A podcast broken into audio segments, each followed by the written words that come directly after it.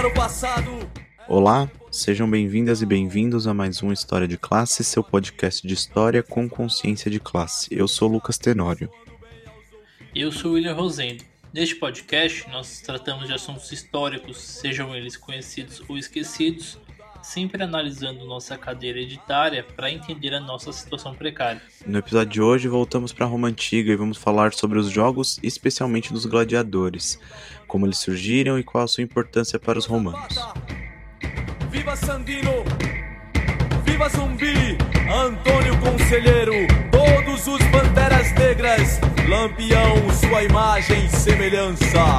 Eu tenho certeza, eles também cantaram um dia.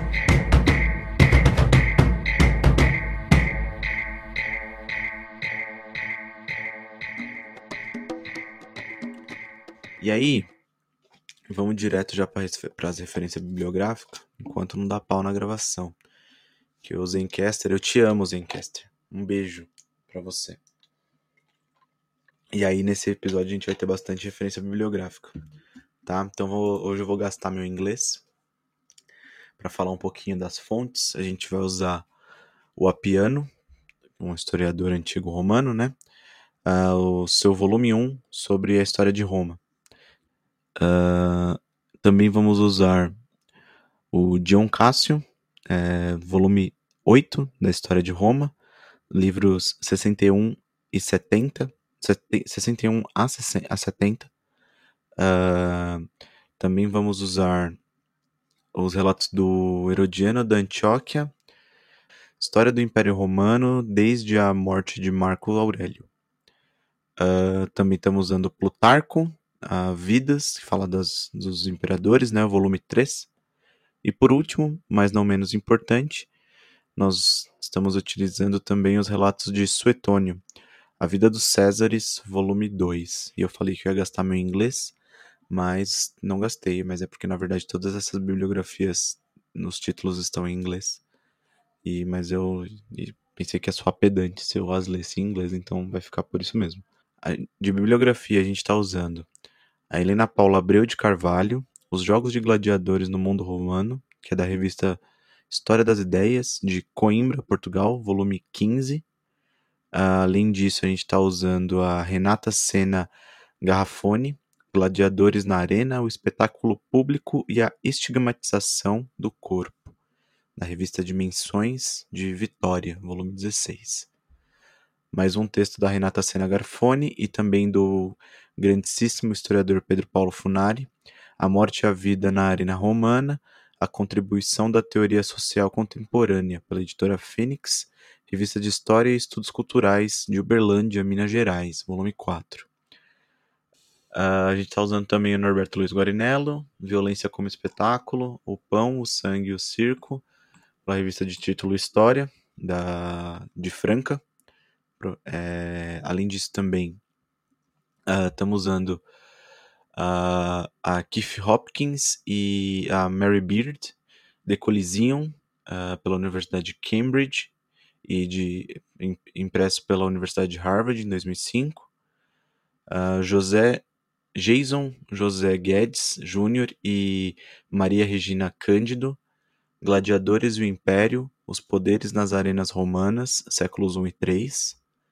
Uh, e também estamos usando os queridíssimos Karl Marx e Friedrich Engels, uh, Collected Works, volume 41. Uh, ah, e por último, mas não menos importante, Maria Cristina de Castro Maia de Souza Pimentel, Os Jogos da Antiga Roma. Uh, e é isso, né? E aí vamos, vamos introduzir o assunto aí.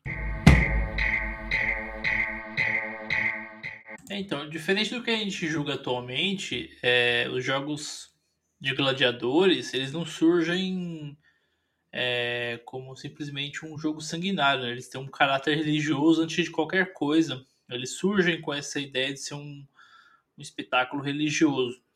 Eles eram apresentações que eram usadas para homenagear os deuses e aconteciam é, de acordo com ciclos de eventos religiosos. Né? Então, esses jogos é, de gladiadores, não só de gladiadores, mas espetáculos da Roma Antiga como um todo, nesse momento, eles aconteciam baseados né, nessa, nessa, nesses eventos religiosos, né, dos, das festividades religiosas de Roma.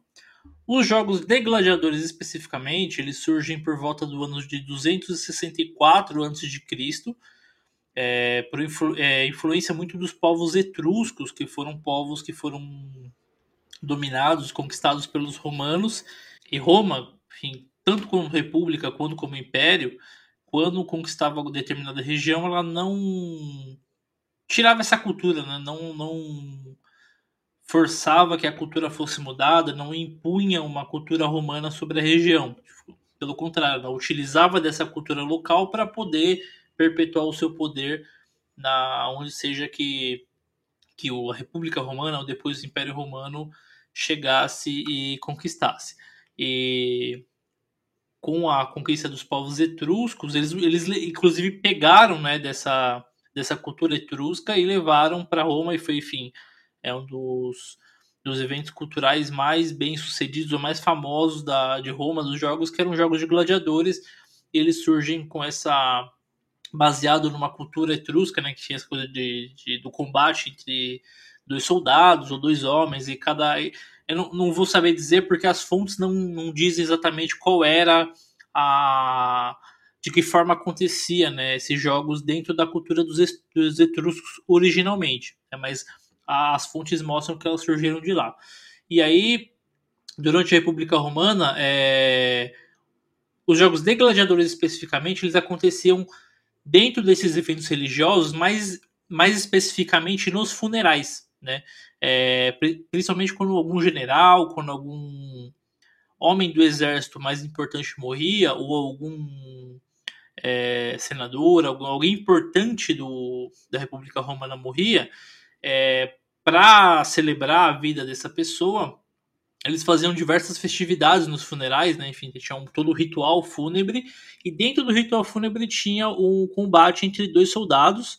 E eles lutavam até a morte mesmo, ou, ou quase é isso, né? Lutavam para valer mesmo, para honrar aquela, aquele, aquele cidadão célebre que estava ali sendo, sendo, sendo sepultado, estava sendo é, feito o funeral dele. E inicialmente, é, depois que esses jogos eles começaram a se popularizar, os gladiadores eles eram basicamente escravos ou presos, que é escravos ou presos em, combates em guerras ou então presos por cometerem crimes normais, né, do dia a dia.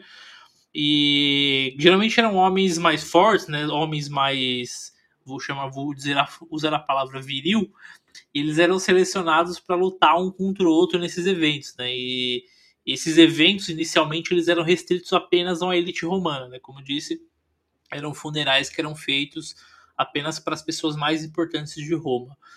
E aí com a popularização, a popularização desses eventos, né, que enfim, é, mesmo sendo só para uma elite, ele acaba sendo descoberto, né? Aos poucos isso vai se propagando entre a de boca em boca, né? A fofoca corre longe e as pessoas começam a saber desses jogos, eles começam a ser mais vistos por mais pessoas e, e por aí vai. Ele começa a se tornar popular dentro de Roma.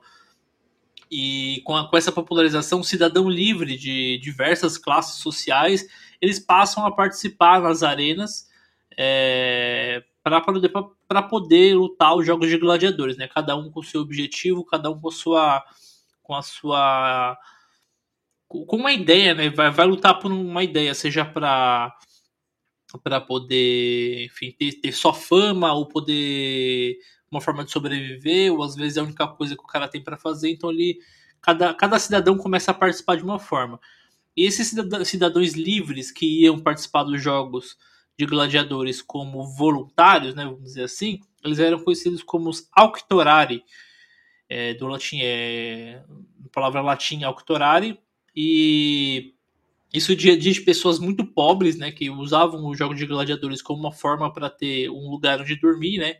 É, enfim, se tornava gladiador para poder ter comida, ter onde dormir, um lugar para ficar, é, ou era isso ou morrer de fome, ou então poderia ser alguém da, da, da elite romana. Isso acontecia com menos frequência, claro, mas acontecia e eles utilizavam disso para conseguir alguma fama, né?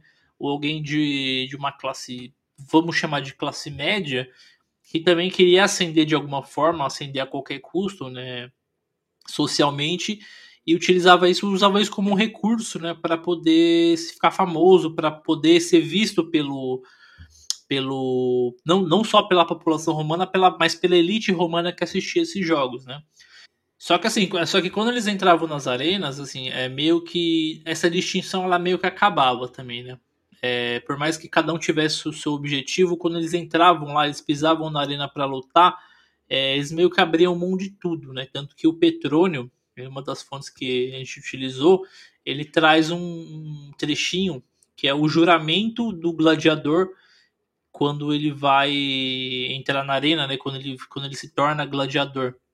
Ele diz que juro deixar-me de ser queimado, amarrado, chicoteado, morto pelo ferro ou qualquer outra coisa que o meu, meu senhor ordene. Né? O senhor, no caso, é, é o imperador, então aquele o, o comandante de Roma que está ali na arena, ou aquele ou, a pessoa que organiza o jogo, os jogos, e ele tem a, o poder de decisão para saber se, se essa pessoa vai morrer, se vai quem vai lutar, se num combate naquela naquelas cenas clássicas, né, que quem assistiu o filme Gladiador vai lembrar de que quando o cara tá na última ali, o cara já tá no chão, e aí o, o imperador ele ordena se o cara vive ou se o cara morre, né? Então, é, quando se tá na. faz esse juramento, então o. Seja o cidadão da elite, ou seja a pessoa mais pobre, ele tá sob esse juramento, então eles são, de certa forma, iguais dentro dessa arena. Mas isso é um, um tópico que a gente vai tratar um pouco mais para frente, vai,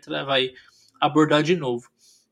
É, só que como eu falei, a Elite ela ia um pouco número, porque por mais que a pessoa pudesse conquistar fama, o fato de estar tá ali, de se colocar como igual, como qualquer outro cidadão comum, isso é, era mal visto pela, pelo, pela outra parte da elite, que via isso como uma prática é, degradante pelos, pelos seus iguais. Né? Você está se degradando para poder ter uma um, conquistar alguma coisa, uma fama, conquistar uma, um lugar de destaque.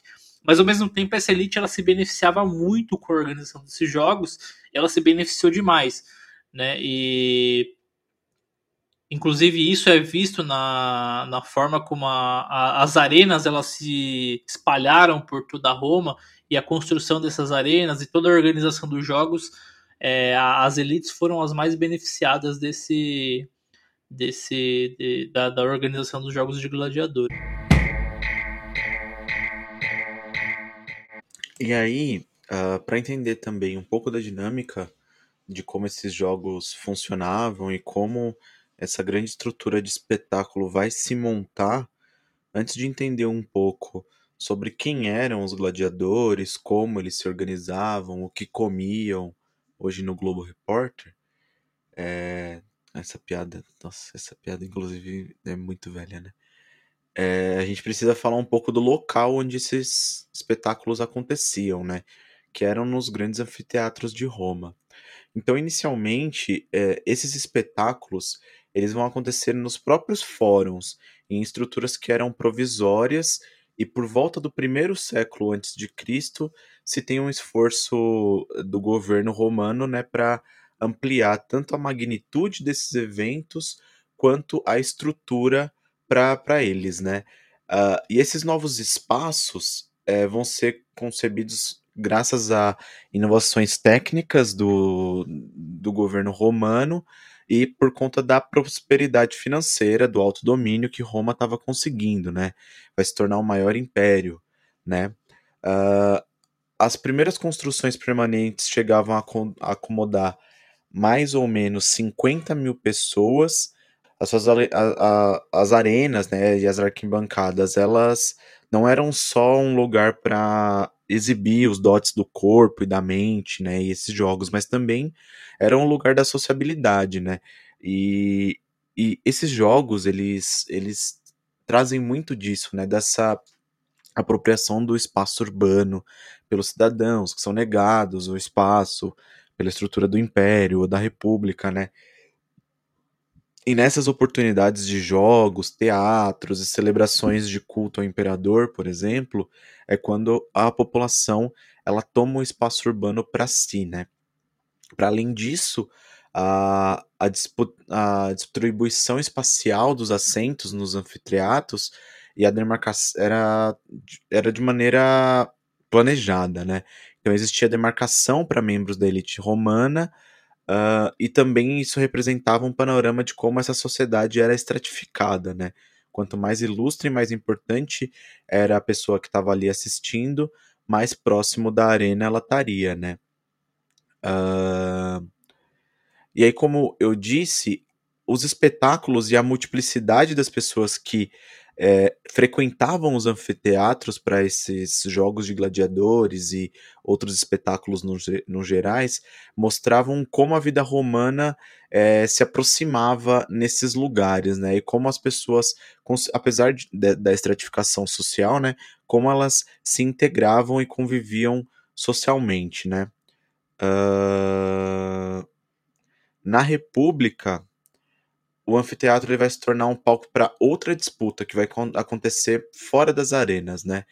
Uh, os jogos e a construção das edificações tinham um papel fundamental no jogo político porque eram organizados pelos grandes magistrados, né? A, a organização desses jogos mostrava o quanto o magistrado conseguia é, se sobressair, quanto eles eram superiores em relação aos seus pares. Então, quanto maior o anfiteatro que era construído e quão mais grandioso esses jogos eram, mais bem sucedida era aquela figura política que estava organizando, né?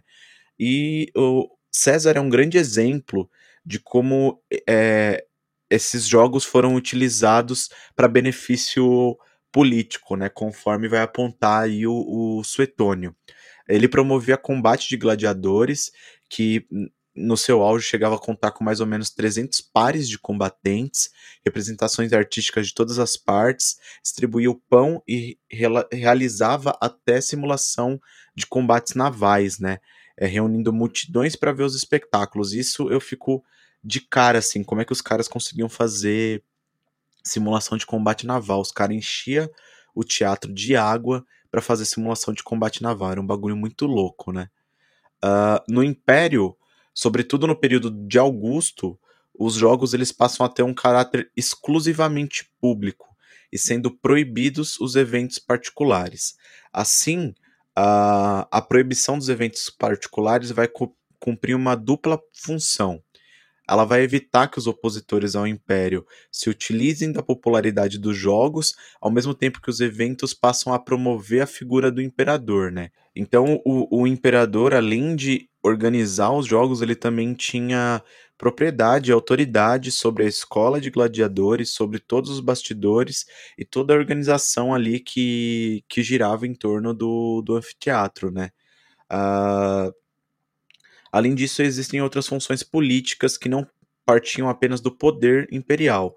O povo vai se utilizar desse espaço como aproximação do poder estatal, como eu disse é, há pouco, né? Essa, o, a apropriação desses espaços ela também vai servir para é, reivindicar medidas, como o, a redução de impostos solicitados a Calígula, por exemplo né? Além de outras manifestações de tumultos e, e de discordâncias com o império que eram feitas também nesses espaços públicos, né?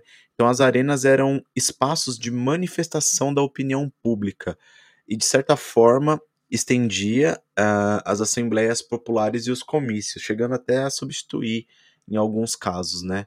Por outro lado, é, para o imperador era a oportunidade da manutenção e do apaziguamento da, da população, né? Então sempre essa, essa dupla função, ao mesmo tempo que a cidade era ocupada pelos populares, a, a política de pão e circo ela também vai vai promover o apaziguamento da população em certa medida, né? É...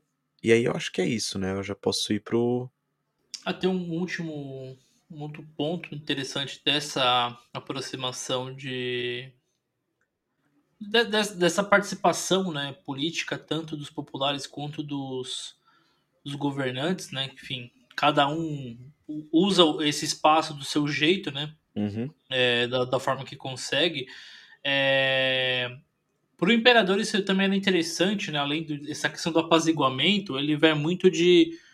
É, para o povo era interessante ver que é o seu líder máximo, né? Ele estava compartilhando os mesmos, os mesmos hábitos que a, que a população. Isso dava uma legitimidade do caralho para ele, porque é, isso dava uma, uma certa segurança, né, de que a população estava meio que do lado dele, porque assim, a população, pô, o cara é, é o pica, né, o pica das galáxias da, de Roma, porra, mas o cara tá me vendo aqui, tá, tá junto comigo aqui na arquibancada, vendo os caras se trucidar lá na arena, né? Então, Ainda que ele tivesse um... reservado a um lugar especial na, no anfiteatro, né? É, mas isso vai muito daquela lógica, né, de que a pessoa vê o cara lá em cima, mas tipo, ela não se preocupa o cara tá lá em cima, sim, ela sim. quer estar tá junto com ele, né? sim. né? Isso aí tem muito, tem muito disso também. Sim. E, e aí, para falar também do espaço, né, eu acho que não tem como falar desses espaços construídos sem falar no maior anfiteatro é, que foi construído durante, durante o Império, né? Que é o anfiteatro Flaviano, mais conhecido aí como Coliseu, né? Uh, como eu disse, é o maior anfiteatro já construído e as obras começaram sob o comando do imperador Vespasiano por volta de 69 depois de Cristo. Ele vai ser concluído em torno de 81 depois de Cristo sob a administração do seu filho Tito. Uh, o nome Anfiteatro Flaviano provém da dinastia Flaviana que esteve à frente de Roma entre os anos de 69 a 96 depois de, de Cristo, né? Uh, o Dion Cássio vai narrar a inauguração do, anfite do anfiteatro uh, e vai falar que ela acontece um pouco depois da erupção do vulcão no Monte Vesúvio, né? E aqui a gente já identifica esse caráter, eu vou dizer populista, mas eu estou exagerando muito o termo, tá? Uh, e esse uso político, né, de, um, de uma obra é, imperial para pro apaziguamento de uma tragédia natural que tinha acontecido, né? Porque essa tragédia ela acontece logo no início da administração do, do imperador Tito, né? Ainda segundo o, o Cássio, uh, os Jogos Flavianos contaram com toda sorte de espetáculos, né? No primeiro dia houve batalha de guindastes e a roda contra os elefantes, onde 9 mil animais foram mortos por mulheres. Homens lutaram em combates individuais ou em grupos, tanto com armas ou infantarias, além de acontecer simulações de batalhas navais que encenaram a batalha entre Corsírios e Coríntios? Para esse tipo de combate, o, o, imperador ele vai mandar encher o Coliseu com água, uh, e além das embarcações ainda haviam animais selvagens que foram treinados para o espetáculo, né? o dia vai terminar com a exibição dos gladiadores, o que pode indicar um destaque para esse tipo de combate, né? Como, como se o evento de gladiador fosse o evento principal é, daquele dia, né? Uh, no segundo dia de inauguração, houveram apenas corridas de cavalos, mas já no terceiro dia, uh, grandes espetáculos voltam a ter presença, com outra simulação de batalha naval, dessa vez é, encenando o conflito entre os atenienses que conquistaram os siracusanos, né? Ah, e aí, o, o que é interessante aqui é, no relato do, do Dion Cássio é que a gente vai ver justamente é, essa política de pão e circo é, na prática, né? Ele vai narrar, uh, uh, eu vou faz, fazer o relato literal aqui. Então vamos lá, abre aspas. Jogava no teatro do alto pequenas bolas de madeira com inscrições variadas, uma designando algum artigo de comida, outra roupa, outra uma vasilha de prata ou talvez uma de ouro, ou ainda cavalos, animais de carga, gado ou escravos. Aqueles que aprendessem deviam levar aos, distribu aos distribuidores de generosidade de quem receberiam um, o artigo mencionado, fecha aspas. Uh, e aí, justamente, né, além desses espetáculos, eu, eu, eu, vejo muito, mano, não tem como não comparar, é uma comparação, uma comparação um tanto quanto esdrúxula, também muito esdrúxula, muito esdrúxula mesmo, mas era o Silvio Santos da galera, né? Que promovia o entretenimento ali pra galera e fazia uns aviãozinhos de dinheiro para quem estivesse assistindo ali. Cabe a comparação? Acho que cabe, né? Perfeito, cara. Eu, eu, eu tava pensando em falar isso e te cortar para falar isso, mas não foi preciso. É, era, a comparação perfeita. É, é isso, é, é isso. isso. É. O título era o Silvio Santos do. da Roma. Ele ficava falando quem quer dinheiro e fazia a propaganda pro governo fascista também. É. Não tem uma que a gente salva, né, mano? Não tem uma. É, o, o que, o que não, não, não, deixa de ser verdade em alguma, em, alguma, em alguma dimensão, isso deixa de ser verdade, até porque é, o fascismo se apropriou disso. A gente, a gente não salva um episódio isento sem falar de, de conjuntura atual. Uh, a narração dos jogos ela vai dar a dimensão de como esses eventos eram importantes para a construção da imagem política do organizador, né? Além de trabalhar para sua aceitação e adoração em frente ao povo, né? O engraçado é que depois da inauguração do Coliseu, o Tito morre no fim das apresentações, uh, com apenas dois anos à frente de Roma, né? Governando Roma por apenas dois, anos, dois anos. Mas o seu legado vai ficar para a história, né? E os seus jogos vão ser grandemente lembrados aí para eternidade, né? Uh, o Suetônio, por exemplo, dá especial ênfase na organização do combate de gladiadores em sua gestão. É, segundo ele, uh, Tito não poupava esforços quando se tratava de apresentar combates para a população, que seriam realizados, abre aspas, não segundo suas próprias inclinações, mas sob as dos espectadores, fecha aspas. E atendia a todas as solicitações, né? Uh, e aí, pra, eu, eu vou passar a palavra para o William já, para a gente entender por que que o, assim, você tem uma, uma sorte de espetáculos que até levavam um aparato de organização muito grande, né? Para você, por exemplo, simular uma batalha naval é um trampo do caralho, né?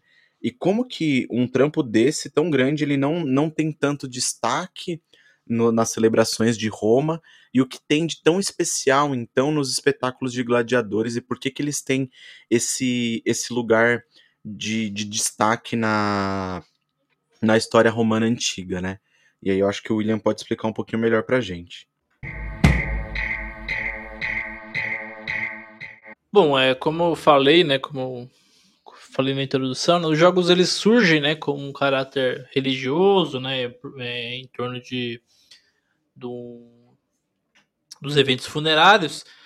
E com a popularização deles, né, tanto os cidadãos de de toda, todas as classes, né, tanto do mais pobre ao não ao mais rico, né, mas de pessoas de abastadas, pessoas da elite, é, eles buscavam nos jogos alguma é, seja um, um, um, fama ou seja um prato de comida, ele, todo mundo buscava nesses jogos e via nesses jogos uma oportunidade de conseguir alguma coisa, né? Como o Lucas bem explicou, é, para a elite participar ativamente dos jogos na arena, né, no chão da arena, isso não era bem visto, porque para eles os jogos eram importantes para aquisição de poder político, né, de aquisição também de recursos financeiros, né, porque esses jogos movimentavam muito dinheiro, movimentavam muitos bens, né, para Roma e se eles conseguissem, se eles conseguissem, por exemplo, que um jogo fosse muito famoso e o imperador, por exemplo, visse aquele,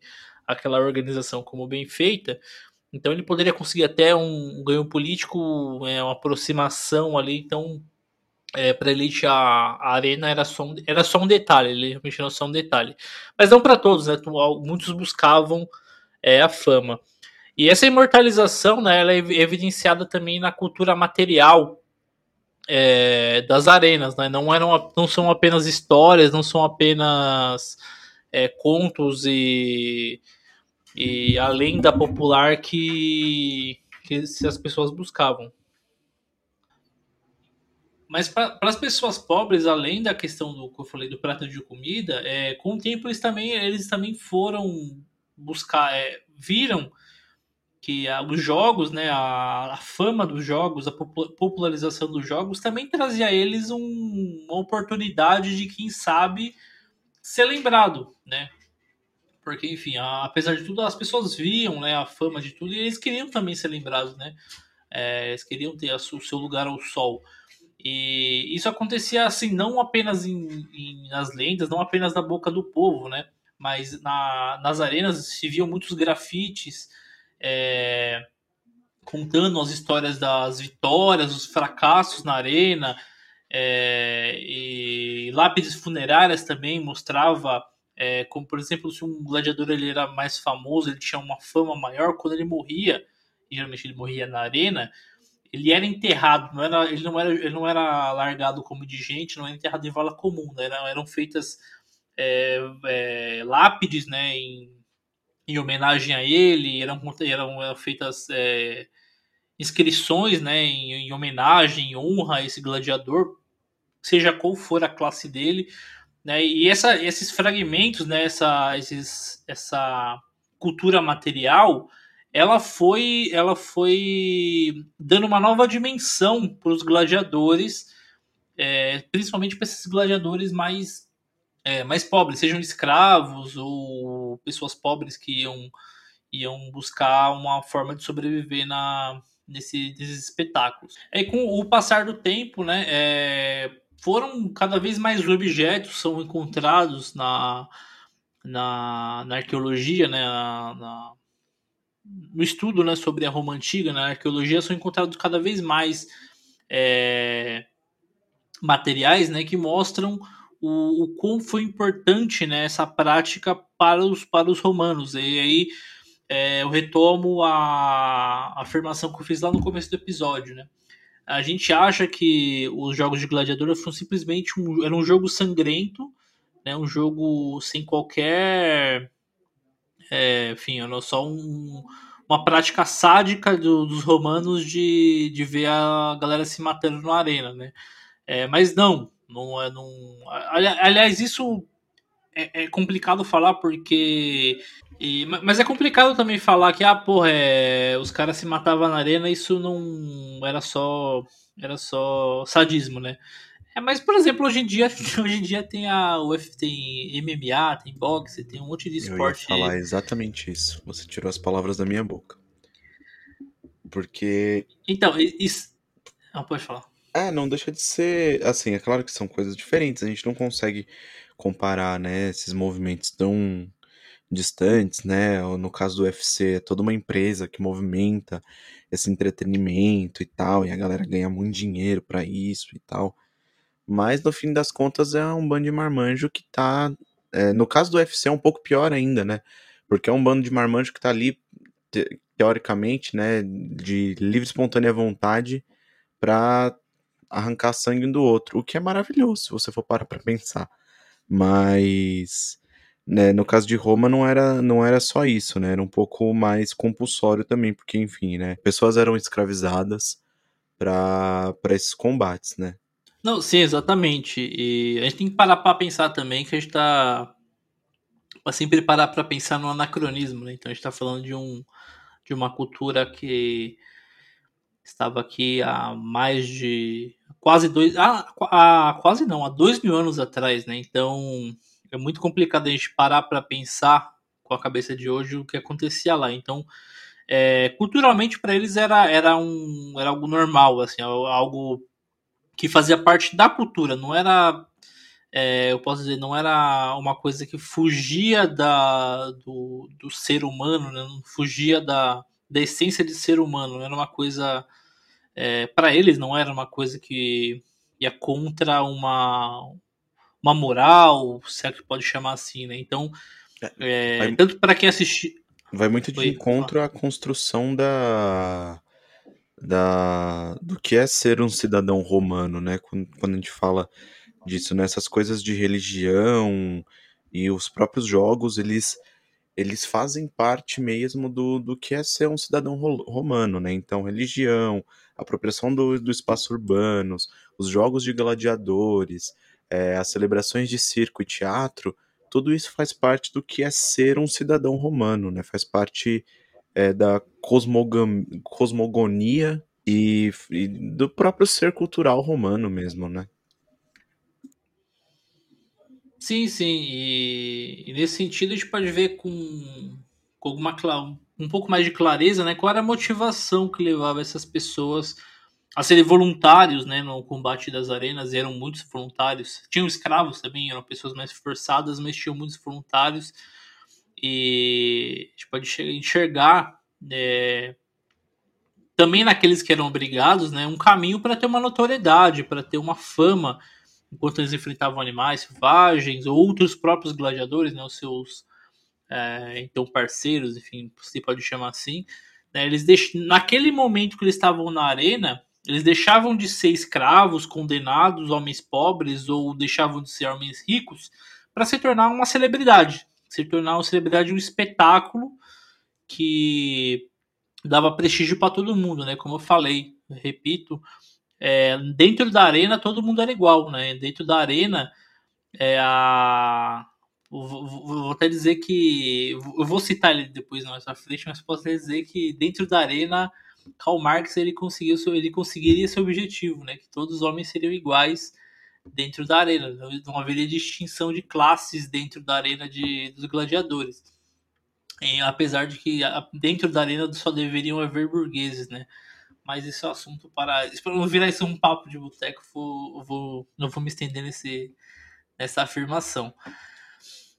E, e a brutalidade da a brutalidade da, dos jogos de gladiadores, né? Essa coisa a, a, a vida curta que eles tinham, né? a expectativa minúscula que eles tinham de vida, isso também não privava esses homens, né, e mulheres também, a, a ter vaidades, né, vaidades como em busca da fama, né, quando um gladiador conseguia alguma fama, conseguia algum prestígio, né, que ele conseguia é, sobreviver a uma, duas, três, três é, combates diferentes, ele começava a ter uma vestimenta diferente, ele começava a ter um, um, uma arma, um, um ornamento né, mais trabalhado, mais bem é, com desenho, uma coisa assim, uma marca dele. Ele criava uma marca dele, é, criava um nome único para ele, o um nome que distinguiu ele de todos os outros. Né? Ele é conhecido por, pelo nome que nem sempre era o nome de batismo, o nome que ele respondia judicialmente,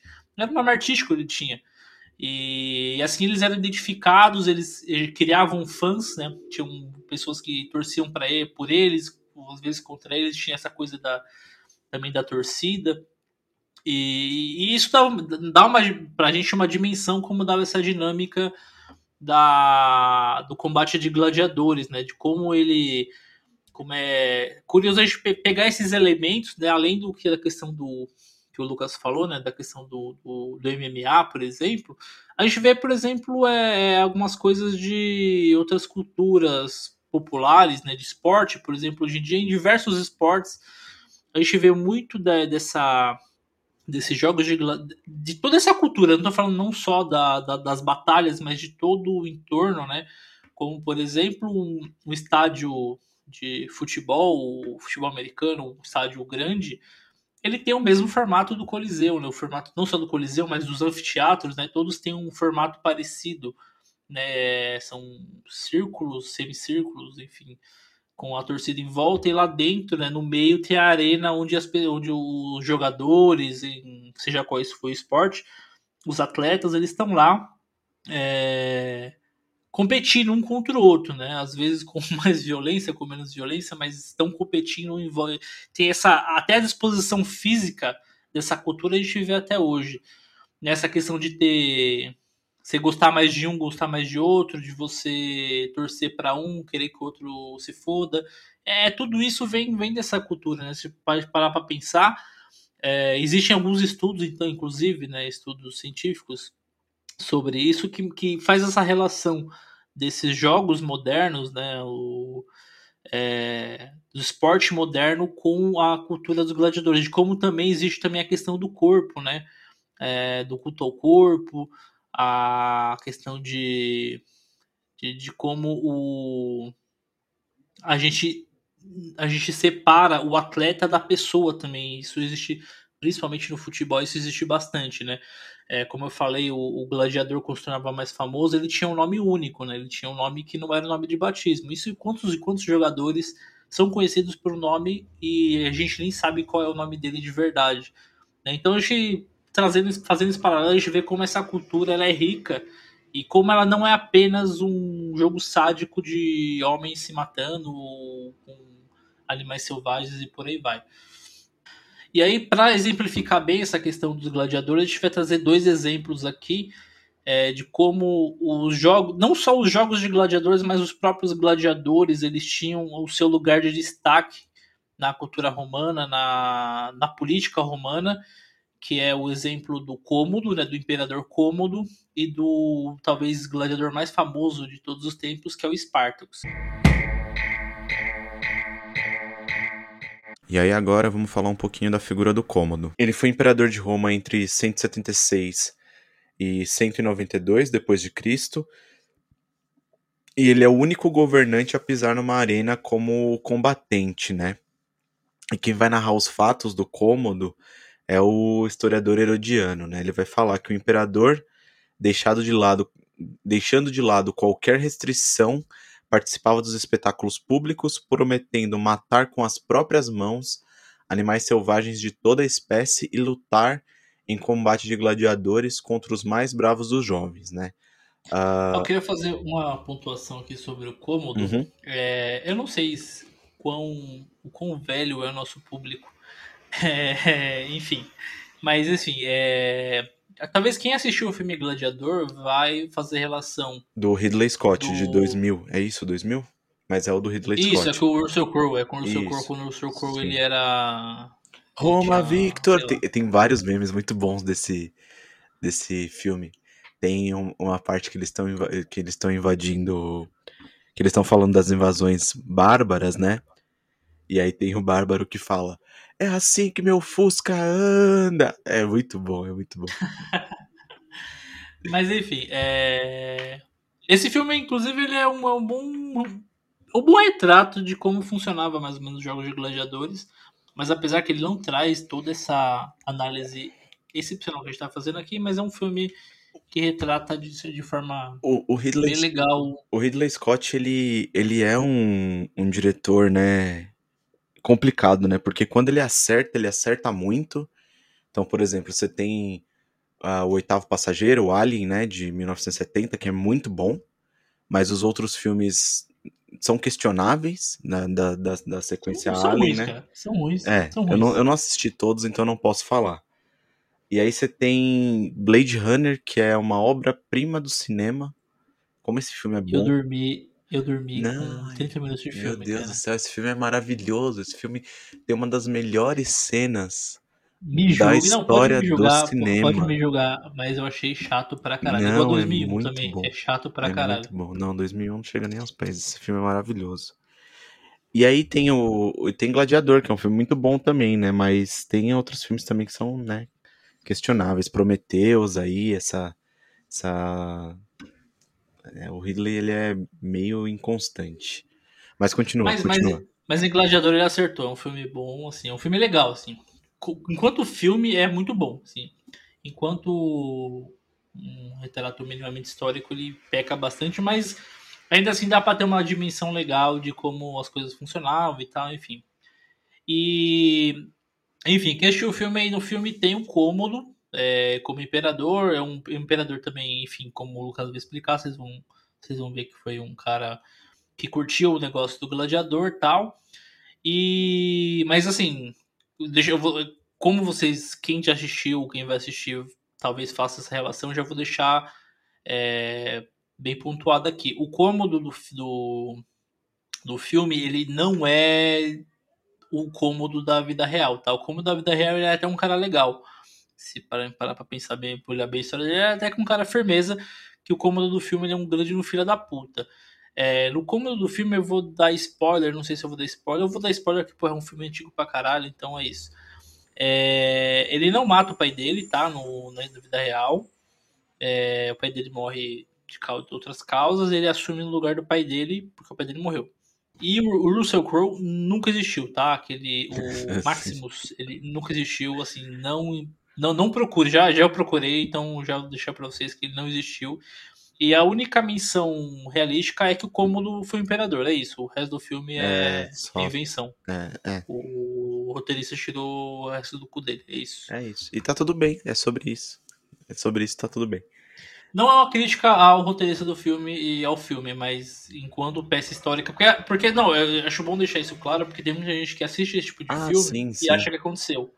Sempre bom deixar isso claro. É, não, é que nem os caras que jogam God of War e, e acha que, que, que era assim que aconteceu mesmo, né, na, na história de Roma, na história da, da Grécia Antiga e tal. Ah, Os caras que jogam Assassin's Creed e acham que a Assassin's Creed independência acha- do. os caras que Acho que a independência, a- a independência dos Estados Unidos foi um grande plano do Abstergo. cara. Tem, tem cara que. Não, pior, assim, ou melhor, né? Não sei, né? Aí tem cara que entra na faculdade de história porque jogou Assassin's Creed e ficou extremamente fascinado pelas narrativas de Assassin's Creed. Eu odeio Assassin's Creed, eu odeio Assassin's Creed como jogo. É, apesar de ser gamer. Mas, e gosto muito de God of War. E God of War me fez é, ter um, um pouco mais de apreço pela história, mas logo eu vi que não era aquilo que estava no jogo, né? E algumas pessoas elas não conseguem é, fazer essa diferenciação. E tá tudo bem também, eu acho, sei lá. Né? Não, Ah. não, isso não tá tudo bem. Isso, tá errado, mas. É, Mas a gente vai fazer o quê? que É, Bra- É- é o jovem, né? É, é o jovem. O jovem tem que acabar. no e- Brasil de Bolsonaro, a gente vai fazer o quê, cara? Tá tudo bem. Se o cara tá jogando videogame e tá in- interessado pelos assuntos históricos, ainda tá bem. Pelo menos ele não tá em grupo de zap fazendo. espalhando fake news, sei lá. Enfim, mas aí o cômodo, ele. E aí, né, o, ele era essa figura, né, esse imperador que lutava ah, nos espetáculos, né, o, o, o Herodiano ainda vai dizer que as habilidades do, do Cômodo eram fantásticas e que ele, mobi- e que ele mobilizava pessoas de toda a Itália para vê-lo em ação, né, combatendo os, os animais ferozes que ele vai mandar coletar aí pelo mundo para assistir os espetáculos, né. Alguns desses animais eram inclusive desconhecidos pro, pro povo romano, né, que eram capturados ali na região da, do que seria a Índia e o que vai ser a Etiópia. Ah, só que o Cômodo ele era um, um gladiador mais ali. é, se a gente fosse jogar no RPG, ele era o Ranger ali, né? Ele tava ali atuando mais na distância ali, ele era mais ou menos o maguinho ali. Ele não participava dos combates co- é, corpo a corpo, né? Ah, foi construído para ele um, um terraço especial, é, onde ele ficava circundando a arena e lançando dardos para derrotar as feras, né? O Herodiano, que gostava muito do, do cômodo, aparentemente, né? Vai afirmar que o, o combate do cômodo, né? com- quando ele matava esses animais com esses dardos, né? Nocauteava esses animais com esses dardos, ele oferecia uma demonstração de habilidade ao invés de uma demonstração de coragem, né? E aí o, o, o, o Heri- o Herodiano ele vai dizer que o cômodo ele mesmo com essa essa tática diferenciada, né, de não entrar no combate com corpo a corpo e meio que fugir ali do da ação direta, eu, o, o imperador ele vai cair nas graças do povo, né, através dessa sua tática diferenciada, né, mostrando a sua coragem e, e a sua pontaria, né. Só que aí, infelizmente, quando ele precisa descer para o chão para enfrentar ah, os gladiadores de verdade, os, espetá- os, espectadores vão ver que, na verdade, era um, tudo um, um grande teatrão armado, né? Ah, como ele era imperador, os outros gladiadores, eles ficavam com receio de combater o cômodo, né? Por que que você vai bater na cara do seu imperador, mano? Você já pensou a treta que isso podia dar? Então os caras eles não entravam em combate com o cômodo e ele o cômodo acabava derrotando facilmente os o- os seus adversários, né? Ah, Mas aqui, aqui eu queria fazer uma nova intervenção, Uhum. que eu acho interessante essa, essa, essa parte. É... Porque assim, o cara não batia no cômodo, mas. Mas não é porque o cômodo dizia que não era para bater nele, é porque o cara tinha Exatamente. medo mesmo. Exatamente, não era porque ele falava. Não, é, não é porque ele não podia bater no cômodo, mas é porque se ele fizesse qualquer coisa, tipo, ia descer, sei lá, a guarda pretoriana e descer o cacete nele, ia matar ele, no caso, né? Então. Não, no final das é... contas ele não podia, então. É, é, é, mas assim, mas se você parar, você parar pra pensar, tipo, na, na, na letra fria da regra, tipo, o cara era igual, né? Ele tava como igual do imperador. Ele poderia sentar, descer a, sim, a espadada no cara e matar ele. Tipo, ele tava como igual, ele tinha a mesma condição que o imperador. Ele não fazia isso por outras questões, claro. É, no, no, fim das contas, ele acabava que ele estava impedido realmente de, de, fazer qualquer coisa, mas não porque falaram para não fazer, é porque ele tinha medo de consequências e tal. E outra coisa interessante é de como o cômodo ele vai contra qualquer norma, contra qualquer etiqueta, né? Não é de bom tom ser gladiador, não é de bom tom, mas ele era gladiador porque ele queria, ele conseguiu a, a cair nas graças do povo, né? Pelo menos durante algum tempo ele, ele foi muito querido por conta disso, porque ele tava, era um imperador, cara, era o imperador romano que tava no, fazendo parte ativamente da, da, daquela que era a, a prática popular mais popular de Roma. É, mas no fim das contas, vamos combinar aqui que era muito cômodo para ele ser gladiador, né? Acabou o episódio, acabou o episódio. Esse é, esse é o programa, acabou. E, e aí, como, como a gente vê, né, uh, uh, isso, essa questão de, do, do grande espetáculo, né, ele, ele aparece aqui nessa expressão máxima, né? Mesmo que não fosse de bom tom, apesar de cômodo, é, para o senhor imperador cômodo ser, ser gladiador, a elite não conseguia se, se indispor a isso, né? Porque a vontade do povo e a, e a popularidade do espetáculo de gladiador e da figura do cômodo era maior, né? Então era, mai, era um incômodo maior para a elite se indispor com, com o imperador que queria ser gladiador do que enfrentar a vontade do povo. Vou dizer que quando ele estava na arena existia um grande elefante dentro do cômodo. Sim. Bom, se de um lado tinha um imperador como gladiador, por outro lado tinha também a, a que era a grande maioria, na verdade, né, o grande exército de gladiadores era compostos por pessoas pobres, né? Sejam escravos ou pessoas livres, mas eram pessoas pobres. Porque no, no fim das contas, assim, por mais que tenha a questão da um, questão de fama e de, de tudo isso que o, os espetáculos trazia, ninguém queria ser jogado na arena com um, um tigre ou sei lá, com um cara que é três vezes o tamanho, né? Então, assim, era muito a pessoa ia assim na extrema da necessidade mesmo, né? Então, e aí tinha um, um, cara que talvez foi o grande destaque desses, desses gladiadores, mas a principal luta dele não foi, não foi feita, não foi a fama dele não foi conquistada dentro das arenas, né? Que é o Espartaco. E aí para narrar a história dele, né? o, o, a história do Espartaco, gente está utilizando o a narrativa do Plutarco, né, que foi um historiador.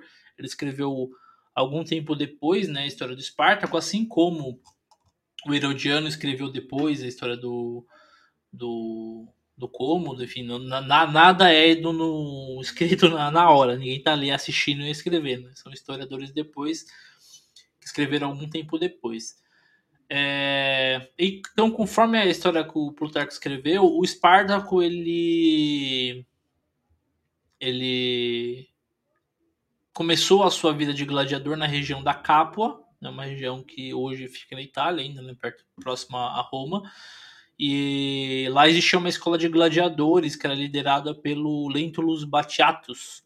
E esse Lentulus Batiatus ele mantinha, ele tinha uma escola que mantinha que tinha uma uma tradição, vamos dizer assim, de, tra de gladiadores que eram traços e gauleses, né?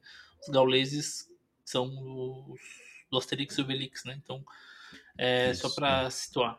E então são, são eram gladiadores que eram escravos, né? Eram esses eram capturados e levados para essas escolas para serem treinados como gladiadores. Eles geralmente eram capturados desde pequenos, né, ou já de adolescentes, né, para poder treinar e quando que fosse crescendo eles entravam nas arenas.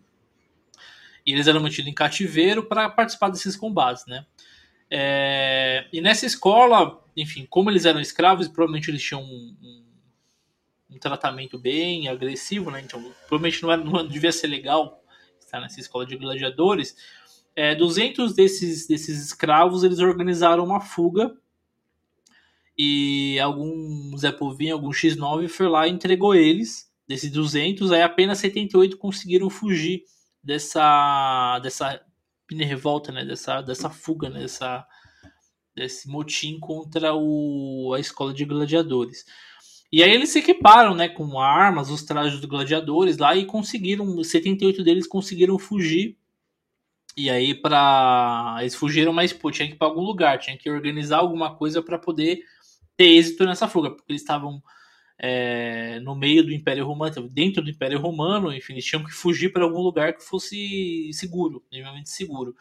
E aí eles elegeram três líderes, né, três, três desses gladiadores, para poder liderar eles contra qualquer coisa que viesse no caminho. E entre esses líderes estava um trácio chamado Espartaco, né, que ele já era conhecido, tinha uma a, o, Plutarco fala que ele tinha uma notável coragem e força, né? Já era notável por isso. E segundo a lenda, o Espartaco já estava predestinado a ser responsável por um importante assunto, né? Conforme foi profetizado pela sua esposa, né? Então já temos uma ideia de que ele foi capturado já depois de um pouco mais velho. E aí o, o Apiano também, o historiador Apiano narra que o Espartaco ele tinha sido, servi ele tinha sido servido como soldado trácio ao lado dos romanos, né? E aqui eu vou abrir um parênteses para explicar. É, o exército romano não lutava apenas com romanos ou cidadãos romanos, né? Quando eles conquistavam outras regiões, eles geralmente agregavam é, os exércitos locais, quando tinha alguma milícia, algum exército local, para lutar ao lado dos romanos. E aí esses exércitos eram utilizados como bucha de canhão, né?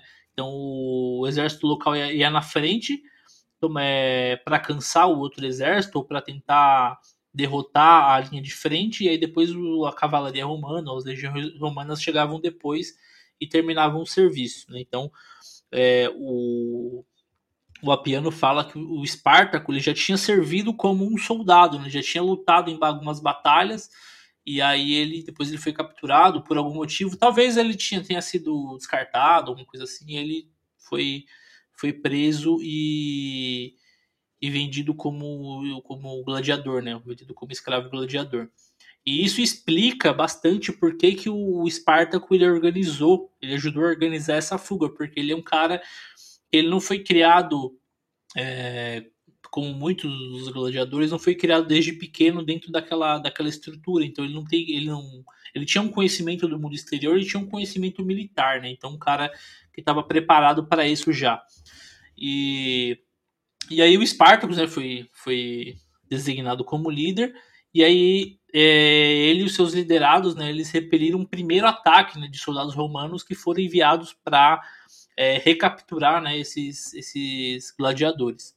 E aí nessa, nessa quando ele, eles venceram nessa primeira batalha, né, desse, primeira, desse primeiro destacamento de soldados romanos, é, eles se apropriaram, claro, das armas e da, das armaduras dos, dos, soldados romanos, que eram muito melhores do que a, do que a dos gladiadores, né? E é interessante que o Plutarco, quando ele narra essa questão desse primeiro ataque, ele mostra como muitos dos gladiadores, né? É, isso é o que ele narra, né? Não, como eu vou re reforçar aqui, né? É, ele está narrando baseado em, em, em algum, ele está tá narrando baseado em alguns fatos, algumas, algumas histórias contadas aqui e ali. Então ele vai juntando isso e, e escreve isso depois, né? Então é, não necessariamente tem essa, esse caráter na hora. Sempre bom lembrar isso. Mas na, na narração do Plutarco ele fala que desses gladiadores que venceram esse destacamento, esse destacamento romano e se apropriou da arma e do, do arma, do, da, da armadura dos soldados romanos, muitos deles estavam. Eles, eles ficaram alegres em se apropriar dessa. De, dessa farda romana, né? É, é como se eles tivessem naquele momento conquistado o direito de ser um cidadão romano, que talvez seja uma coisa que que para muitos era um, um, objetivo, né? Ser um cidadão romano era muito melhor do que eles estavam ali. Então é como se eles tivessem é, deixado de ser escravos para ser cidadão, simplesmente pelo simples fato de ter vencido um soldado romano e ter se apropriado da sua farda, da sua arma. E, e com, com, essa, essa, essa narrativa do Plutarco, né, é interessante também a gente notar como para esses indivíduos, além disso, o fato de ser gladiador também era uma coisa muito negativa, muito desonrosa.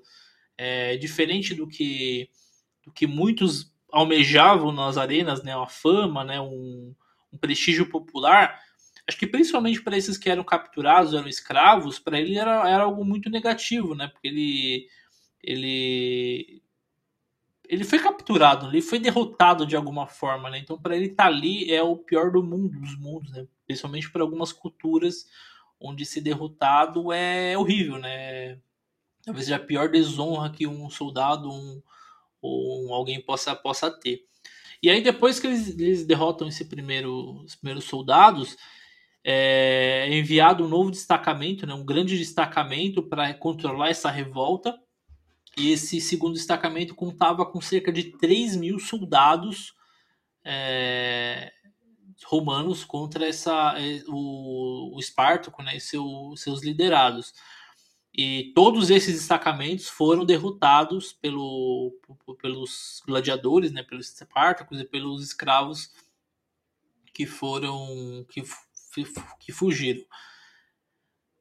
E aí com, a, com, com, essas, com essa com essa façanha, né, muitos outros, uh, muitas outras pessoas começaram a se juntar a, ao exército do Espartaco, né? Não apenas gladiadores que fugiam, gladiadores é, que também viviam de outras escolas próximas, mas também pessoas da, das camadas populares, né? Como por exemplo é, agricultores e criadores de de animais que tinham uma vida muito miserável e eles não, vi, não tinham como é, conquistar qualquer outra coisa na vida além de trabalhar até a exaustão, até a morte.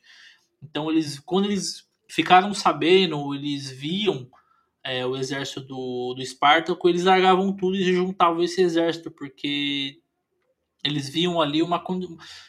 Por, qualquer que seja a, o futuro que eles teriam ali, eles viam um futuro diferente, uma forma de conquistar alguma coisa. Seja lá o que for, conquistar alguma coisa e fazer da vida deles alguma coisa que talvez para eles valesse muito mais a pena, né? E aí a gente vê, a gente nota nisso que, que a que mesmo sem querer, talvez mesmo sem um plano prévio, né, esses homens tinham planos muito maiores, né, do que apenas uma fuga de, de um estado de, de, de cativeiro. Né?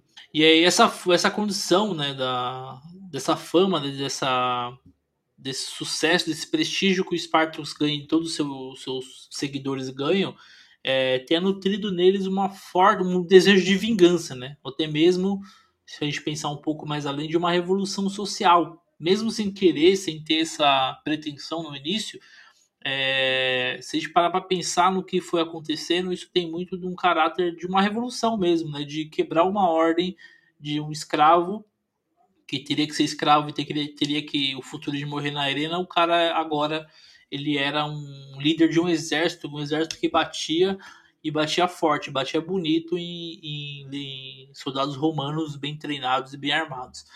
E a adesão desse exército do, do Spartacus chegou a ter 70 mil homens, né? 70 mil é, que o, o, Plutarco não chama de, de, de homens, né? Ele chama soldados, ele chama de companheiros. Né? Ele fala que o Spartacus tinha 70 mil companheiros, né? E ele até tem abrindo aspas, né, pro pro Plutarco, pro Apiano, né? O Apiano que fala isso, ele fala que os companheiros de, do Spartacus eram apenas escravos, desertores e ralé né? não apenas, ou sejam apenas a população, na né? população geral, população mais pobre, né? trabalhadores. E em torno da figura dele tinha uma a, a incrível resistência, as investidas das, das legiões romanas podem indicar que os gladiadores eram mais do que homens viris, né, no limite da vida, no limite da existência, almejando alguma coisa. Né? A gente pode observar eles também como atores políticos, né, atores da sua própria realidade. É, é, a partir disso, a partir desse movimento, eles começam a ganhar consciência de que o papel dele poderia ser mais importante, né? poderia ser muito maior do que o derramamento de sangue, no caso dos, dos, dos gladiadores, ou de apenas um, ser, servir como, como um cuidador de animais ou um, um agricultor, no caso de outros de outras de outras dos populares que se juntavam. Nada, nada de errado ser um criador de animal e um agricultor. Mas quando você só tem isso na sua vida, você não tem nenhuma outra opção, nenhuma oportunidade, né, fica complicado. E, e sabemos que era uma condição de vida muito difícil. Bom, mas seguindo a vida do, do Spartacus, né, nas, nas batalhas seguintes, eles foram vencendo é, batalha contra batalha, né, eles venceram é, os cônsules Gélios e Lentulus, eles que mandaram exércitos contra eles, depois eles venceram um exército com 10 mil homens é, o exército do, do Cássio, que era o governador da Gália, Gália Cisalpina. E esses eventos né, são, são vitórias gigantescas, né? Venceu o cônsules, venceu o governador, e essa, essas, essas vitórias geraram um grande golpe no prestígio desses cônsules frente ao Senado. Né? É bom lembrar que dentro de Roma é, existia um grande o tempo todo né, existia uma grande tensão política entre, entre senadores, cônsules, né? Sempre existia alguma coisa, sempre existia uma, um, pé atrás, todo mundo estava sempre em alerta o tempo todo, né? E, e um golpe né, contra esses, esses cônsules já estava. Isso gerava um burburinho tremendo, né, na, tá gerando um burburinho tremendo lá em Roma. E e o Senado né, designou um pretor chamado Licínio Crasso para derrotar o Espartacus e acabar com a revolta de vez. E aí o Licínio Crasso ele mandou um destacamento, né, mandou uns um, um generais para poder é, combater o Espartacus, mas aí o, o, exército dele sobrepôs a força e aí deu um impacto tremendo sobre a moral do Império Romano, né, porque foi um, um, general bem prestigiado, né, que tinha a que tinha confiança né, do, do Licínio Crasso. E aí, quando o, uma parte do exército voltou derrotada, né, o Crasso pôs uma, uma punição contra esses derrotados, né? E aí os que voltaram, ele dividiu em grupos e em, em cada década esses grupos estavam destinados a morrer. Eles seriam executados para que dentro de 50 décadas fosse lembrado essa derrota pro do pro Spartacus, né? Pra você ver o, o nível o nível da, da, da vergonha, né, que foi para o exército romano perder essas batalhas. Os caras iam ser lembrados por 500 anos, né? Se, é, não, sei, não sei se chegou a ter império por 500 anos, mas enfim, os caras iam ser lembrados por 500 anos, meio milênio, de que perderam a batalha pro, pro exército de escravos, né? Você vê como os caras era, era complexado com o negócio.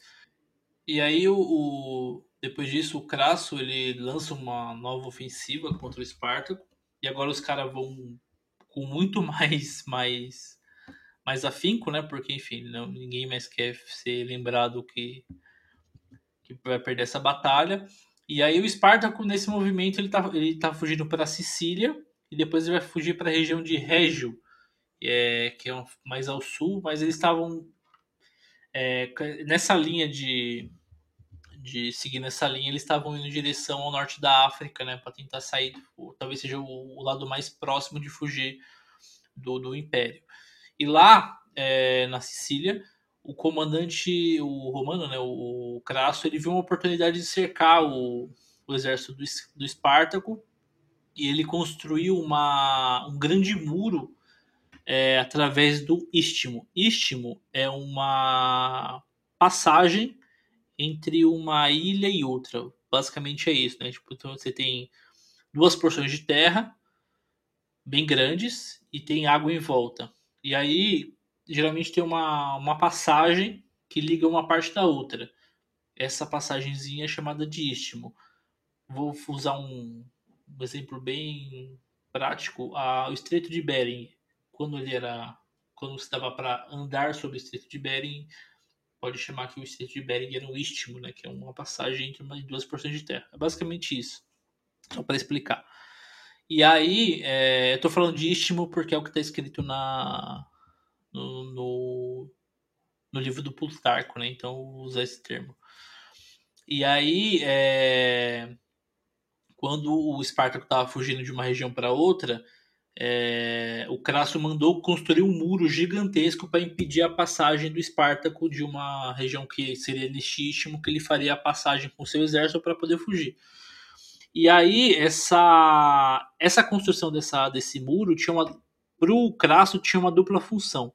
Primeiro que afastaria o exército dele de estar ocioso, porque o exército dele estava perseguindo o exército do Espartaco, mas ninguém estava lutando. Né? Os caras estavam só correndo atrás do cara. Então, tipo, não existia luta, não existia combate de fato, né? Isso gerava ociosidade no exército, isso geraria. É, isso gera problemas também internos, né? E por outro lado, ele também cortaria todas as provisões do exército do Espartaco, né? Toda forma de ele conseguir qualquer é, suprimento seria cortado também, porque ele estaria meio que isolado né, nessa, com isso. E aí, nesse momento, já o exército Espartaco já estava com problemas, porque ele perdeu uma parte do exército que se destacou, uma parte do exército é, se separou para ir para outra, fugir para outra região, e a parte que ficou com ele foi cercada pelo exército do Crasso, que o Crasso ele estava com sangue no olho, no sangue no olho para derrotar o Espartaco. É, primeiro porque assim, ele tava com uma. Ele tinha uma, uma confiança da porra em cima dele, então ele tinha que corresponder, porque ele também era um cara que também queria ter ganhos políticos, um cara que queria ascender no exército romano, na política romana, e por outro lado, tinha mais dois caras que estavam de olho é, na conquista, na, na, captura do Espartaco. Né? Um deles é o Lúculus da Trácia e o outro era o Pompeu da Espanha. Eram dois caras que estavam atrás do Espartaco e quem, quem capturasse o Espartaco ia ter a glória eterna no Império Romano. Né? Então, é, o, o Crasso não queria dividir, a, não queria nem dar a glória para eles, nem dividir a glória com eles. Né? Então, um cara que estava que fez de tudo para poder é, conquistar o Spar é, capturar o Espartaco. E aí, é, depois dessa derrota, né, porque ele acabou ficando encurralado, perdeu uma parte do exército, então começou a, enfraquecer o seu exército. Aí o Espartaco muda de, de muda de rota e foge para a região da Petélia. É, e os oficiais dos romanos, né, na, no, no, pé dele, né, na, na bota dele, e aí, é, inesperadamente, quando tudo parecia perdido, é, os, os revoltosos, né, os, os, os companheiros do Espartacus, eles conseguem vencer um destacamento romano. É, foi enviado, né, um destacamento foi enviado para tentar derrotar uma parte do exército, mas eles perderam e e tem um, um, eles quase mataram né, um questor romano, né, com um cara importante dentro do, do, do, exército. E essa vitória, o Plutarco narra que essa vitória foi mais uma. Essa vitória mais acelerou a, derro a derrota do, do Spartacus do que fez bem. Porque quando eles venceram o, o exército, eles achavam que o, tudo estava perdido, né? Que tinha que fugir, fugir, fugir. Mas quando eles conseguem vencer o destacamento romano, eles acham que vai conseguir vencer qualquer destacamento romano. O que não aconteceu, né? O, exército do Espartacus ficou muito inflado de confiança. Só que assim, e já não atendia mais as ordens superiores, né? as ordens do Espartacus, né? Eles já eles só queriam ir para cima dos romanos e, e matar eles, né? E derrotar eles, mas não era tão simples assim. Porque esse exército do Crasso, né? O Crasso em si como como líder já é, era muito mais tinha muito mais recursos do que os outros exércitos romanos que eles lutaram contra. E aí o, essa parte do exército do Espartaco que foi para cima do Crasso, eles começaram a batalha E aí é, tudo deu merda, né? E tudo foi, pra, foi por água abaixo. E aí o, o Espartaco, vendo que, que não tinha muito o que fazer, ele reuniu o restante dos homens que ficou, que, que ainda atendia as ordens dele, e foi junto com, com esse exército para um ataque final, né? Uma, um combate final contra o exército do Crasso. E aí, nessa altura, nesse momento, o Pompeu, né, que era um dos caras que também estava atrás do Espartaco, ele chegou na região com seu exército e aí o, o Espartaco lançou um ataque contra o Crasso, só que deu, deu merda, né? Porque, enfim, eles não tinham recurso, eles já estavam sem muitos suprimentos, já tinham perdido homens, enfim. E aí foi uma. Foi uma. Não tinha outra. outra outra resultado a não ser uma derrota do exército do Espartaco. Ele tentou ainda tentou, ele tentou fugir, mas nessa tentativa de fuga ele foi intercepta, interceptado pelo Pompeu que estava chegando na região e o Pompeu matou o Spartacus, quartejou o Spartacus e, e aí ele reivindicou o, o triunfo né, da, dessa, dessa vitória né, contra o, a maior revolta de escravos da história da, de Roma. É, e muito interessante. E, e o Espartaco, né? E é interessante a gente ver nessa história dele pensar que ele, em momento nenhum, ele foi ele foi para a arena, né? Ele foi um cara da arena. Ele foi é considerado até hoje o maior gladiador de todos os tempos, mas ele não, por nenhum momento, ele é reconhecido como gladiador dentro da arena. Ele é um gladiador fora da arena. É um cara que lutou por uma se não, se não por uma justiça social, acho que não, não sei se dá para dizer isso, porque é um cara que só queria ele se revoltou contra uma estrutura, né, contra uma contra uma ordem. É, mas ele acho que no fim das contas ele só queria viver em paz, ele só queria ter uma vida de boa, né? Então. Ah, mas, mas no final das contas não é isso que todos os trabalhadores querem?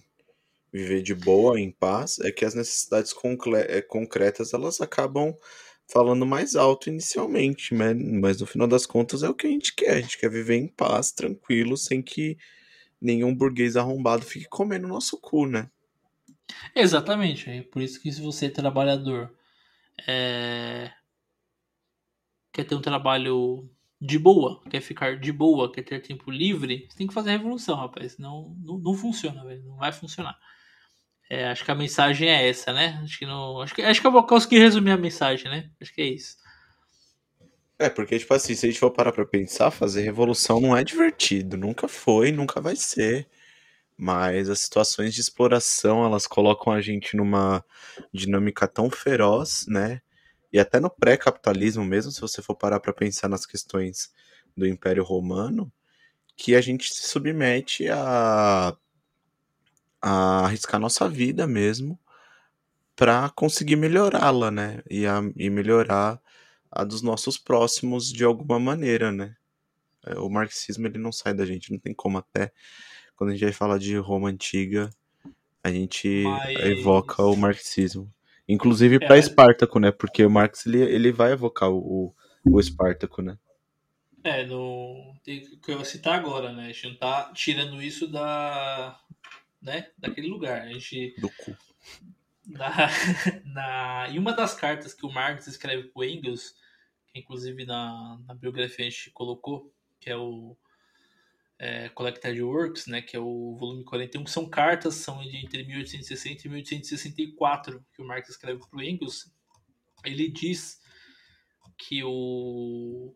E aí o Marx fala, ele enaltece a figura do, do Spartacus, ele fala, né, a, a, aspas para o homem, né? Ele fala, o verdadeiro representante do antigo proletariado, né? Ele fala, ainda fala também que o Espartaco ele foi um dos primeiros heróis do povo, né? Um herói da, da população. E aqui eu vou abrir uma. Vou abrir uma. Um parênteses. É, vou abrir um parênteses aqui, eu vou. Que agora me, me veio à mente, eu gostaria de falar. É, não sei quantos nossos ouvintes gostam de futebol, tem qualquer relação com futebol, mas é, Eu descobri isso, eu achei fantástico, eu gostaria de compartilhar Lá vai, publicamente. lá vai o, o, o, o, o boleiro. É, para quem gosta de futebol, gosta tem um conhecimento, já viu na no leste europeu tem uma caralhada de time chamado Spartak. Tem Spartak Moscou, Spartak Sofia, que é da Bulgária e por aí vai. E Spartak nada mais é do que Spartacus, olha só. Em e... É, em, é, em russo, enfim, na, na, seja qual for a língua. Na verdade, acho que é. E e são, são, são, são times que são da. Que... São ligados à União Soviética, né? União Soviética, sim. União Soviética, do leste europeu que tem ligado alguma, tem alguma ligação. É, e isso a gente pode fazer até uma relação com, com o que foi o episódio, né? Que, enfim, são clubes de futebol, esporte, com atletas, enfim, que tem uma ligação com a questão do, do Spartacus. Né? Primeiro com essa questão de enaltecer um herói do proletariado, mas também de trazer uma questão do que ele não é não apenas o proletariado, né? Mas ele também traz essa questão do do, do homem do combatente, né? Do, do que vai para campo, o cara que vai pro, pro campo combater, que ele vai dar tudo de si para poder vencer o jogo. Então acho que só gostaria de fazer esse parênteses e, e deixo aqui aberto para o Lucas fazer a sua conclusão. Não, fechamento preciso. Não haveria como fechar de maneira mais exemplar e perfeita do que essa, porque é isso, né? Começamos falando de jogos e voltamos a falar de jogos que são assistidos em arena para o entretenimento de um povo que hoje em dia, se você for parar para pensar, pelo menos no contexto brasileiro, né? É, antigamente os, as arenas de futebol, os estádios, eles eram ocupados por uma grande parte do proletariado brasileiro e hoje em dia até esse espaço é negado, né? O Brasil é o país do futebol, mas ao mesmo tempo é o país do futebol é, dos torcedores que assistem o seu time do coração pela TV, né?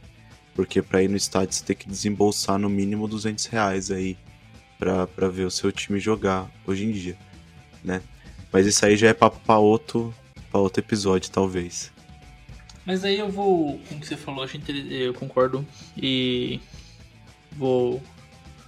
Eu falei que ia deixar a conclusão, mas eu vou. Mais Conclua, um camarada. Eu queria. É só o último ponto aqui para encerrar a minha fala. É...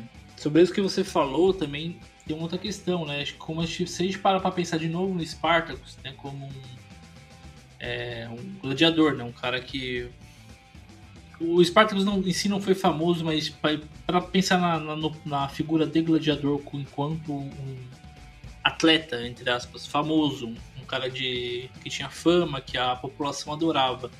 Então, um cara que conseguiu chamar a população para uma se não uma revolução, mas uma revolta, uma uma união de, de trabalhadores contra a opressão do império. É, o como seria. É, é, muito utópico que eu vou falar, mas eu, como seria. Eu acho que eu, que eu, sei onde você vai chegar, mas vamos lá. Exatamente, mas o como, o como seria mobilizador um, um cara famoso, um, um, um, atleta famoso se, se mobilizar politicamente em prol de, de alguma coisa, uma revolução social, em prol do povo, né? O como um jogador, um Neymar da vida e um Messi da vida. Mas o Neymar já faz isso, o PCO já faz isso pelo Neymar. o PCO, no fundo, ele tá fazendo isso pela perfeito, gente. Perfeito, perfeito, perfeito. Então já existe. E é isso, gente. O Neymar vai, vai fazer a evolução. É, porque o, Ney, o Neymar, quando ele tá driblando, o direito do Neymar driblar na verdade, é um combate ao imperialismo norte-americano, cara. Você que tá com seus olhos de pequeno burguês aí e não tá enxergando a magnitude revolucionária dos dribles do menino Ney, adulto Ney. Perfeito, perfeito. Não comanda, perfeito, perfeito. Rui, Rui Costa Pimenta está afim do seu tempo. Com certeza. Não, mas agora falando sério, é, isso é, é muito sério mesmo, né? Porque se você for lembrar, por exemplo, do quanto esses ídolos mobilizaram a população, né? O maior exemplo que a gente tem disso é a democracia corintiana, né? Com o Casagrande e com o Dr. Sócrates, que resistiram ao regime militar de maneira é, exemplar, mobilizando a nação corintiana. E olha que eu, que não, não gosto de futebol, e ainda que se gostasse seria São Paulino, assim como você, tenho que tirar o chapéu para Dr. Sócrates e Casagrande é, e o movimento da democracia corintiana, porque é realmente exemplar. E é isso, né? É o time do povo, é o, é o Coringão, né? Não, perfeito. Enquanto, enquanto e assim, eles tinham que aturar o fascista do filho da puta do leão. Sim. Também. Sim. Que, enfim, mas, mas, mas, é, mas é isso mesmo, é de como. É, e de como eles, eles mobilizaram a população para votar, né? Pra, a população, muita parte da população não sabia o que era votar. Sim. Né? E quando a, e quando a, o voto foi voltou a ser livre no Brasil, eles mobilizaram a população a isso e boa parte da população só fez isso porque os caras entraram com uma camisa no jogo falando dia 15 vote. Sim. Né? E acho que, é, acho que é isso. Acho que novamente conseguimos fazer um paralelo com a história Sim. contemporânea e eu fico feliz de fazer isso. Sim. Mas é isso, e não, não vamos prolongar muito também, senão vai virar um. É. Aquele papinho de Aquele boteco. papinho de boteco. A gente precisa fazer um sem pauta, só papinho de boteco. E aí a gente chama os nossos camaradas pra trocar ideia e fazer um grande boteco comunista. A gente chama o chavoso da. Ou a gente chama o chavoso da USP pra conversar com a gente. Não, É isso, gente. não, não, porque eu não quero ser bloqueado no meu próprio podcast. É verdade, é verdade. Eu consegui a façanha, inclusive, né? Recentemente aí. É, Mas é isso, gente. É, espero que vocês tenham gostado do episódio. É, continuem usando máscara porque continuamos em uma pandemia. Tomem vacina, lavem a mão, evitem aglomeração ao máximo possível, né? Façam aí o, a manutenção, a, a redução de riscos, né? Ah, e até a vitória sempre. Até a vitória sempre. É isso, gente. Obrigado por terem ouvido até aqui, quem ouviu até aqui. É, quem não viu até aqui também, obrigado dessa forma. E é isso. É, se cuidem. É, usem máscara, lavem a mão, tomem banho e até a vitória sempre.